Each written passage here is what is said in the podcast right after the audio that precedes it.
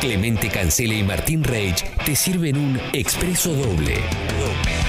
Una dupla clásica, la, la de la irreverencia. Tu mañana cambia de velocidad. Expreso doble. Congo. Un nuevo año juntos.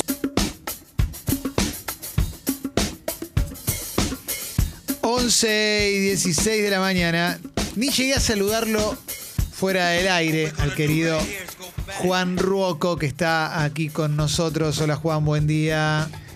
Buenas, Clemen, Martín, ¿cómo les va? Buen día. Juan querido. ¿Todo bien? ¿Cómo estamos? Todo de lujo. Bueno, muy bien, muy bien, muy bien. Eh, me copa el tema del que vas a hablar hoy en la columna de Cultura Pop. Me, me parece que es súper interesante, que tiene muchas aristas, porque vas a hablar de la nostalgia. Totalmente. Hoy me levanté, en realidad ayer ya me había puesto a la noche, tengo que confesarlo, medio filosófico, es una de mis facetas, una de mis tantas facetas, y dije, ¿por qué no eh, hacer una columna donde deje más dudas? Hoy voy a dejar más dudas que información. Me, Me, parece. encanta. Me gusta. Ah, Así que quizás hacemos un ejercicio de, de reflexión conjunta a ver qué sale. Em, no sé si ustedes notarán de acá hace un tiempo que toda la cultura, digamos, la cultura pop, pero estamos hablando Sí. de música, cine, libros y demás, hay una especie de justamente de revival. ¿no? de décadas pasadas, ¿no? O mucha referencia a décadas anteriores, ¿no? Y no les da hasta la sensación de que como medio que estamos atrapados en una especie de loop continuo, donde Total. lo único, o, o de lo único que se termina hablando es de cosas que ya pasaron. Totalmente, totalmente, y de cómo esas cosas alimentan a lo que se hace ahora, o sea, con referencias más que evidentes muchas veces, eh, muchos gestos estilísticos, y por sobre todas las cosas, ya que si hablamos de nostalgia propiamente dicho, noto que, que hay mucha gente que tiene nostalgia de épocas que no vivió. Ajá. Eso, eso es lo, eso es lo más loco. Eso me parece, me parece tremendo. De hecho, yo he sido, o, o por lo menos yo siento nostalgia, por ejemplo, por los 70 y nunca, o sea, nada, Sí. yo nací en el 87, o sea, Sí. 17 años después. Hmm. Y, sin, em- y sin embargo, ¿no? Como con lo que uno leyó, con lo que uno se instruyó, toda esa explosión, por ejemplo, en mi caso del rock, ¿no? Como que eso es Sí. lo que me atrae esa época. Pero así como a nosotros nos pasa con los 70, yo me voy dando cuenta que a los chicos más chicos, a las chicas más chicas, le va pasando con eh, los 90, por ejemplo. Y ahora ya se empieza a insinuar un pequeño que pronto será extendido un revival de los años 2000, una década que mientras la vivimos, digo, no, no, creo que nadie dijo vamos a rescatar algo de esta época. Para mí es la época, para mí es se- horrenda, para mí es horrendo los 2000, o sea, tiene cosas buenas, pero estéticamente Vos siempre es decís, Clemen, que soy la gente que peor se vestía, ¿no? Sí, para mí entre el 2002 y eh, entre 2001 y 2008 es la peor época para vestirse de la vida. No tengo dudas de eso. De la historia, de la historia. Sin Sí, duda. sí, sí. Fue una cosa, fue, fue Terrible. eh, quienes, quienes lo recordamos, por lo menos yo tenía, yo era adolescente en esa época, así que la, la- la viví bastante. Era real- realmente una cosa horrible. Yo creo que hasta, hasta más o menos el 2010, 2011 me vestí como el orto, eh, lo reconozco. Igual hay una Pero, cosa, ¿cómo- Juan, hay una cosa que, Sí. que- que- que tiene que ver con la nostalgia también que es muy especial. Cada uno, obviamente, tiene la distancia de acuerdo a la época en la que, en la que creció. Pero yo cuando, cuando era adolescente en los 90, los 70 tenían algo, algo interesante desde, desde la pilcha, la música. Babasónicos echaba mucha mano a eso, ¿viste? Ilia Kuriaki también, Sí. que eran grupos que en ese momento eran jóvenes y recién arrancaban. Y los 80, que eran la parte de mi infancia, 10 años después de haberla vivido, no me interesaban. Vein- cuando se cumplieron 20 años de haber, llegado- de, de haber sucedido los 80, lo empecé a revalorizar. Y hoy, ya 40 años después de los 80, 30 y pico años después de los 80, la, reconozco esa década como una década fundacional de un montón de cosas que suceden ahora, por lo menos estéticamente, eh, con referencias y demás, que me parece que sigue alimentando lo que pasa hoy. Totalmente. Yo creo que hay algo de la distancia. Obviamente que cuando va pasando el tiempo uno empieza a revalorizar y a poner en perspectiva qué fue lo bueno de, de cada década. Es, es muy difícil hacer como o seleccionar las cosas que realmente marcaron el tiempo en el momento que están sucediendo, ¿no? Eh, hay, hay, una, hay un escritor de ciencia ficción, Theodore Sturgeon, que dice, el 90% de cualquier cosa es basura. ¿no? Entonces, cuando uno, cuando uno, y aplica, él lo decía para los libros, pero aplica para todo, ¿no? Para cualquier Sí. eh, cuestión cultural, si queremos, cualquier consumo cultural. El 90% de todo es basura. Lo que sucede es que cuando pasa el tiempo, podemos seleccionar aquellas cosas que realmente se destacaron. Y lo que me parece a mí, o lo que va pasando, es que después la imagen de los 80 que tenemos ahora no era la imagen de los 80 que había en los 80, digamos, ¿no? Sí. O sea, uno hace una, hace una edición, si se quiere, de cierta década o de cierto momento donde destaca lo mejor o, lo que terminó siendo lo mejor, lo más influyente, y ahí genera como una imagen completamente distinta a la que se tenía en el momento que las cosas estaban ocurriendo. Totalmente. Ahora, ¿no tenés la sensación, o quizás la certeza, no sé, pregunto, de que la nostalgia con la cultura pop hoy está pensada solo para el consumo? Porque, porque de todo hay marketing, de todo hay venta, de todo. Digo, en los 80 había venta, pero no, me parece que no es lo mismo. Bueno, acá, acá tenemos un montón de cosas que empiezan a surgir que me encantan y que, y que un poco era la idea de, de lo que quería hablar. Al principio mi idea de esta columna era como, bueno, eh, la idea de nostalgia utilizada como herramienta de marketing, ¿no? Como, o, o- o en inglés, weaponize Sí. nostalgia. La, la nostalgia como un arma de penetración cultural, digamos. Eso por un lado está súper presente y lo podemos ver en un montón de consumos pop. Por ejemplo, qué sé Sí. yo, desde Star Wars, que ya tiene digo, en, en los 70 fue novedoso y ahora ya tiene 10 millones de películas.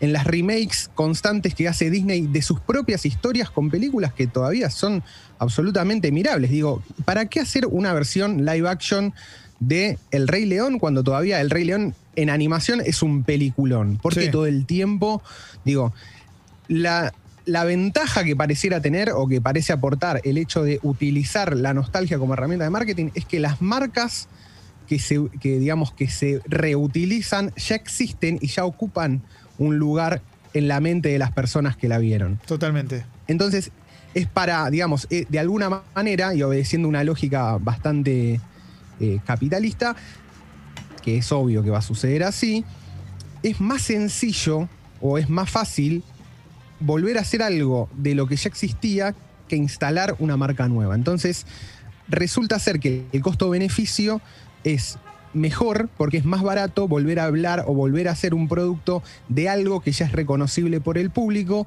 contra hacer todo el esfuerzo de volver a reinstalar una marca nueva en la cabeza de las personas. ¿Y en, en qué momento de la historia eso empieza a convertirse en norma? Porque digo, cualquiera te puede decir, bueno, tal película de los 70 en realidad está basada en una obra anterior, ponele, ¿no? O digo, tiene, tiene Sí, un correlato, sí, sí, sí, tiene una estructura. Pero lo de replicar exactamente lo mismo, esto es algo de los últimos, me parece, de los últimos Sí, 30 años. digo, más allá de excepciones, que sea norma y que pase todo el tiempo, es de ahora. Totalmente. una, cosa, una cosa podemos, eh, podemos decir son lo que muchas veces en la carrera de comunicación Sí. se habla de las condiciones de producción. Esto me- me- se, lo, se lo digo a mi señora esposa Agustina Sojit, que es de comunicación y siempre me habla condiciones de producción. Aquellas, aquellos productos culturales que a vos te permiten eh, hacer algo nuevo o aquellas cosas que están relacionadas. Por ejemplo, todas las pinturas que tienen perspectiva de alguna, de alguna manera se retrotraen a la creación de la perspectiva como, Sí. como dispositivo pictórico eh, hecho por Leonardo da Vinci. Ahora, lo que vos decís es completamente diferente, porque no es que es, es, digamos, algo que está permitido, sino que es casi una copia exacta o una referencia tan obvia, ¿no? Como el caso, supongamos el caso Stranger Things y ET. Digo, Sí. ¿no? Es, es- es casi, es casi la misma, es la misma idea. Bueno, acá hay, hay una, digamos, una. Se abren varias puertas. Yo creo que eh, empieza a partir. Bueno, Simon Reynolds, un periodista y escritor que analiza todo lo que es la retro. Tiene un libro que se llama Retromanía. Él habla que a partir de la creación, o sea, a partir del advenimiento de Internet y la posibilidad de contar con una biblioteca enorme de cosas, esto empieza a reproducirse de, de manera más acelerada. Y después tenemos teorías, eh, o tenemos algunos filósofos que van un poco más allá, como Sí. por ejemplo eh, Bifo Berardi o Mark Fisher, que directamente hablan de una especie de problema estructural con el capitalismo después de la caída del muro de Berlín, con lo que se conoce como neoliberalismo, que directamente estamos o nos estamos volviendo medio incapaces de pensar nuevas cosas o de pensar el futuro. Eso está buenísimo porque, porque digo, uno busca, eh, yo por lo menos busco algo que rompa normalmente, pero sí me viene a la cabeza algo que sucede mucho en esta época, que es regalar experiencias, ¿no? Te regalo una experiencia, que es te regalo que te tires en paracaídas, te regalo que vayas a una sala de escape y demás. Sí. Y lo pienso eso llevado a Stranger Things o la película Super 8 que hizo J.J. Abrams, ¿no? Que está eh, ambientada a principios de la década del 80 o fines de los 70, un grupo de chicos con la cámara Super 8 que viene a, re- a replicar la experiencia que tuvo él de niño con las películas de Spielberg. O cuando arranca Stranger Things, un grupo de chicos en, en los 80 jugando a Dungeons and Dragons, con todo eso que había ahí. Es una suerte de, si bien hay, hay algo, hay un guion, hay una historia, es una suerte de, te regalo la oportunidad de que ingreses a, ingreses a un mundo que hoy es el que te voy a vender. Y, y sientas que estás Claro. formando parte de eso. Es la sensación que tengo yo. Yo, habiéndome criado en los 80, yo recuerdo cómo jugábamos o los- lo que nos pasaba a los niños con un montón de cosas. Recuerdo la estética y obviamente me genera una nostalgia eh, especial y demás. Pero me parece que esto que están generando, estos productos que están generando, están apuntados a que vos termines consumiendo algo, pagando. Sea una entrada de cine, sea un sistema de membresía de Netflix o pagando los muñequitos y, la- y el merchandising que viene después. Totalmente, totalmente, porque básicamente de, de lo que se trata es de replicar o de intentar vender algo que ya no existe, ¿no? Porque Sí. el, punto justamente de, de- de la nostalgia como herramienta de marketing es que te están vendiendo algo que no es replicable.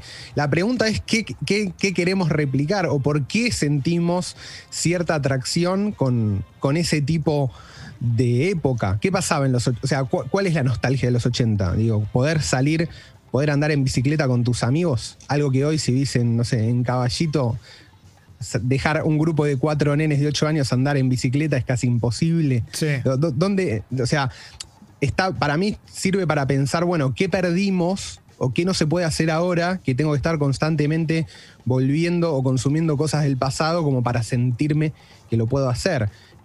Mismo pasa con lo de Dungeons and Dragons. ¿Quién jugaba Dungeons and Dragons en el 81, en el 82 acá? No, nadie. no, O sea, nadie, no, realmente.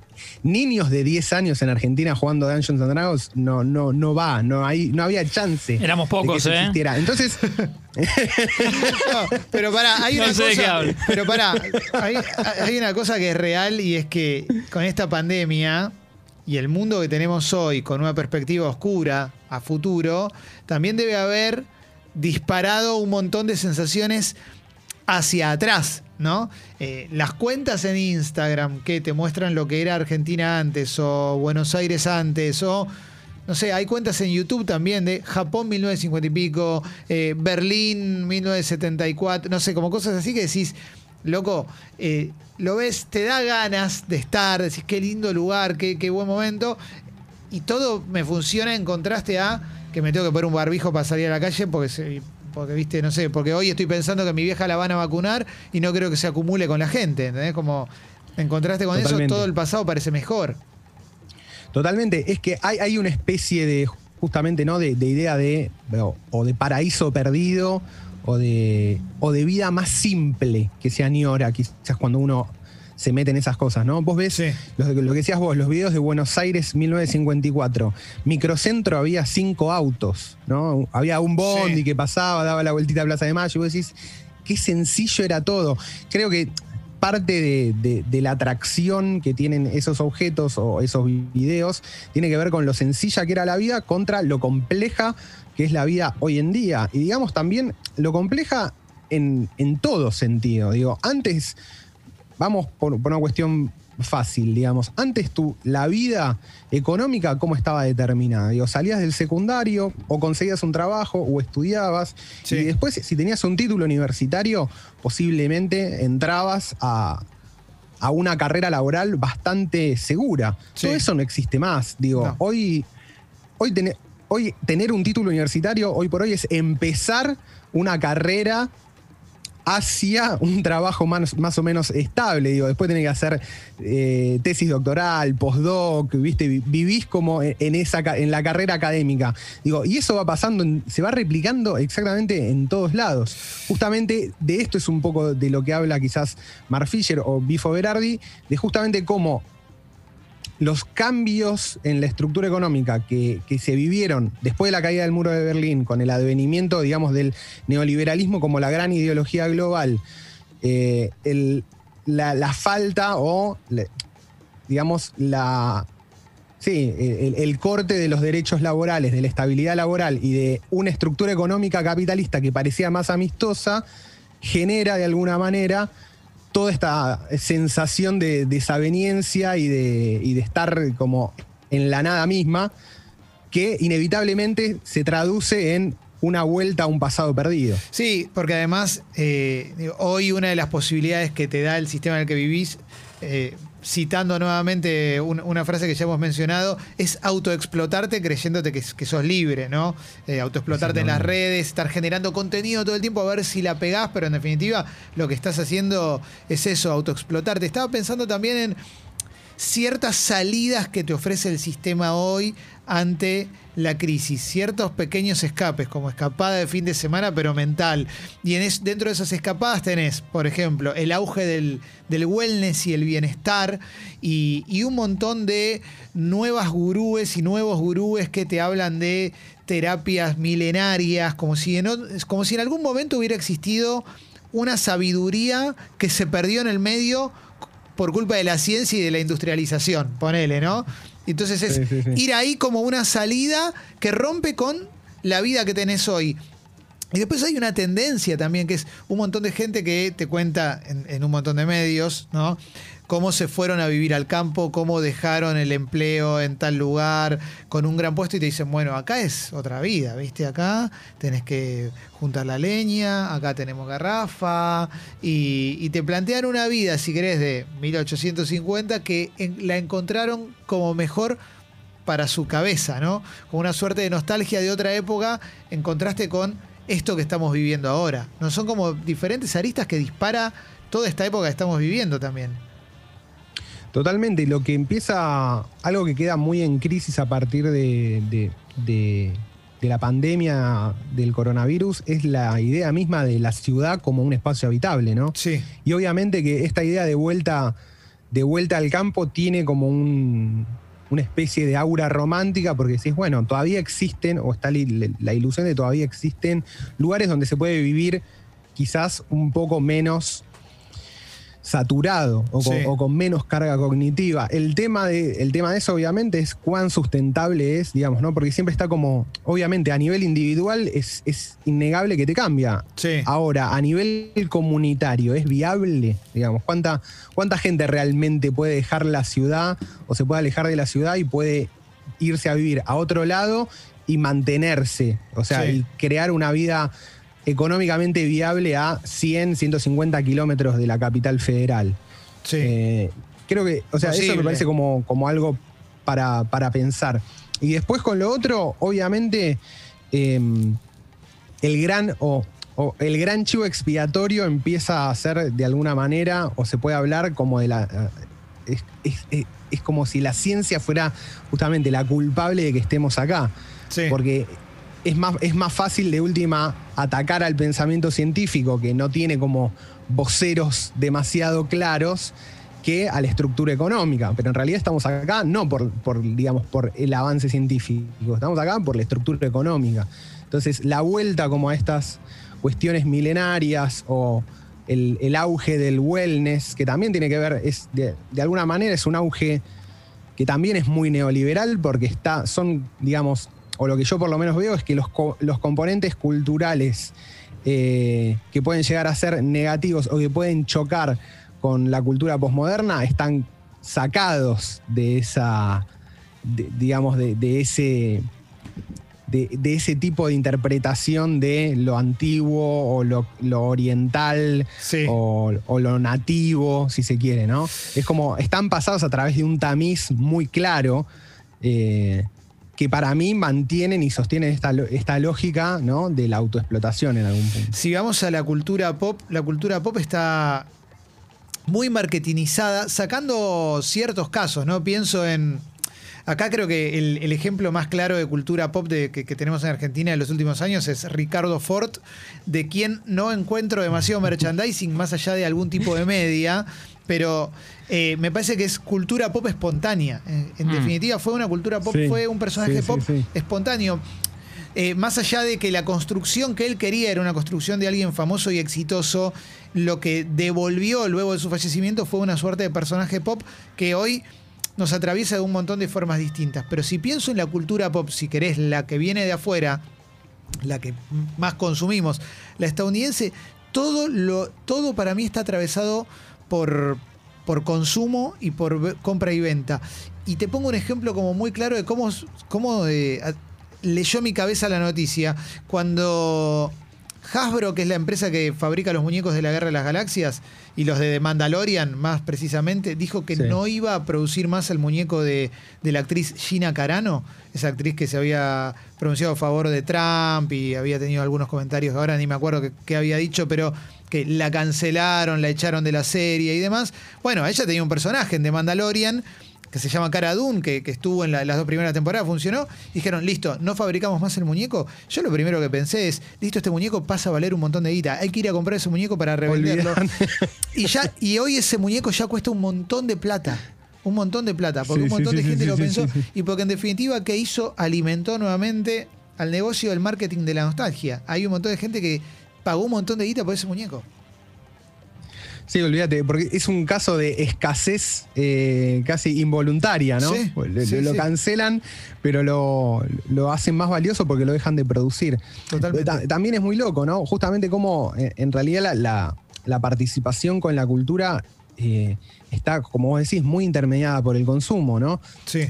digo, originalmente Star Wars eh, o George Lucas pen- lo pensó, o sea, realmente lo pensó así, dijo, yo voy a hacer la guita con los muñecos, ¿no? Y, Sí.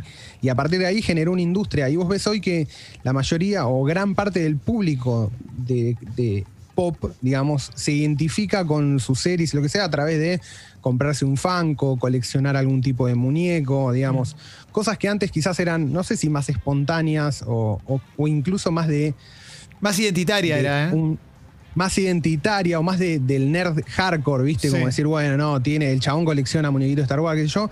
Hoy ya es la norma y es la forma de relacionarse. Eh, Sí.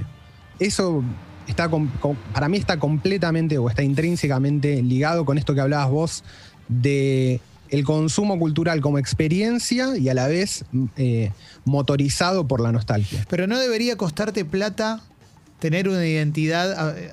Que, que una identidad Eso pop no absurdo. debería costarte plata. O sea, vos la plata la tenés que invertir en la cultura. La cultura es lo que te tiene que dar la identidad. Si tenés un, un gasto por afuera, decís, bueno, sí, me gustó tanto que quiero algo más que- que- que forme mi identidad. Sí, ahora que todo, todo implique poner, eh, pagar, eh, no sé, los funcos para mostrarlos en Instagram, hay una cosa Sí. rara. No, no, no, no tengo un problema con quien lo haga, pero me parece que el, hoy, hoy hay una norma que apunta más al consumo que a una construcción de identidad por algo que te atraviese profundamente. Porque en general el que compra el Funko, compra el Funko de, de uno de la Guerra de las Galaxias, como uno de Stranger Things y un Transformer. Es como medio que todo tiene el mismo peso.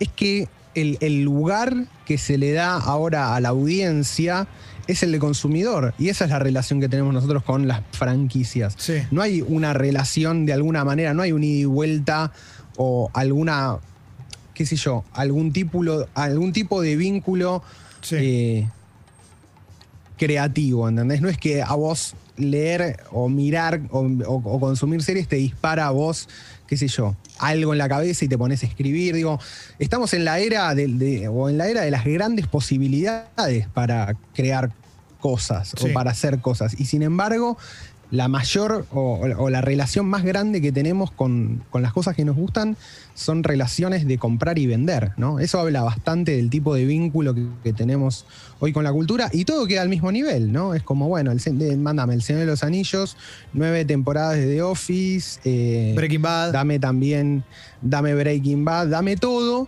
viste como... y, y todo queda al mismo nivel y, y todo se ter- y termina de alguna manera con un amigo siempre decimos, es medio como, cuando vemos las películas de Marvel, está todo bien, pero esto es como pollo, ¿no? Es como siempre comer pollo, está, está bárbaro, pero siempre lo mismo. Y un poco queda todo aplanado, ¿no? Porque no hay, no hay nada que destaque, no hay nada que tenga cierta permanencia, sino que es todo como, es un poco lo mismo una y otra vez y dame lo mismo y quiero, ¿no? Es como, digo, eh, pa- pasa también con los reality shows. Vos antes tenías, MTV era un canal de música, History Sí. Channel veías documentales de, históricos y... eh, National Geographic tenías documentales de animales y qué sé yo. Sí. Hoy son tres canales que son reality shows. Y sí, sí, sí, sí. O sea, y, y- y es lo mismo alerta aeropuerto que guerra de containers, ¿no? El precio de la historia. Podés ver que los podés ver, podés verlo en cualquier canal, ya no importa dónde está. La marca O quedó sea, vacía. La marca quedó vacía. La marca quedó completamente vacía, totalmente. sí. Y es todo, es todo el, el mismo producto, el mismo diseño de producción, ¿no? Que es como barato y, y que sale como chorizo. Y, y eso replicado en todos los canales. De hecho, el último gran éxito de la televisión argentina es un reality show. Totalmente. Che, me encantó esta virgada, Juan, ¿eh? porque podríamos seguir. eh, yo creo Sí. que da para una parte 2. Me encantan estas cosas, me encantan. Pero es, es cierto esto de se le se vacía de peso el- el- el- la marca, el nombre. Lo, lo pensás con Star Wars, lo pensás con. con- inclusive con. El, el fan histórico de Marvel, el del cómic, seguramente le, le debe pasar algo también con eh, esta sobreproducción de contenidos. eh, porque al principio te debe emocionar y en un momento es como, bueno, no doy más abasto para ver todo esto, Basta. ¿no? Sí. Y así con un montón de, con un montón de cuestiones. Juan Ruoco es escritor, guionista. Sí. Inclasificable, porque no se puede rotularlo. Sí, tiene una gran cabellera, envidiable cabellera, además. Sí. Es estudiante de filosofía. Eh, aparece citado en el último libro sobre eh, si la rebeldía se volvió de derecha, ¿eh? libro que estoy leyendo. Tiene su, tiene su podcast. Tiene su podcast, Random Podcast, también hace Círculo Vicioso, Videocast, sería Video Podcast, lo pueden El- encontrar el por ahí. Está en Medium también, ¿eh? Eh, Real Juan Roco, me encanta lo de Real Juan Roco. Sí, Bueno, para ¿cuán- que- Sí, sí. ¿cuántos hay aparte, no? Debe haber un... ¿Cuántos hay? El enigma, hay- ¿no? hay- de hecho, busqué en, en su momento cuando me armo la cuenta, o sea, la, la cuenta de Twitter, busco un Juan Roco y había- era un bot, ¿no? Y Sí. Lo, denu- lo denuncia el bot, todo, a ver si me, me sueltan la, el, el arroba y no, no pasó nada. Ah. No y justo vi un tuit de, de Donald Trump que el arroba de Donald Trump era Real Donald Trump. Dije, listo, Real Sí. Juan Roco, listo. Es Y- esta. Va, dale que va. y esto. Juan- Y ahora ya está. Esto que dijiste, siento que a Clemen y a mí, el de denuncio un bot, no sabríamos cómo empezar. No, yo Nos no- da seis años y no sé, no sé cómo se denuncia un bot. No, no, no, no tengo idea. No tengo idea. No sé cómo se hace. Eh, la columna de Juan la vamos a subir a Congo Podcast. ¿eh? En Congo Podcast ahí vas a encontrar esta columna que para mí es una suerte de primera charla sobre nostalgia, porque la verdad que daría para un par de horitas esto. En algún momento Da para, da para, para banda. vamos Mm. a hacer, vamos a hacer alguna, alguna más seguramente. Juan, como siempre, lujazo, gracias por coparte. ¿eh? No, a ustedes, Martín Clemen, gracias por el espacio. Siempre es un gustazo hablar todos los martes. Y además ya saben, a mí esto ya me levanta el martes y tengo un día espectacular por delante.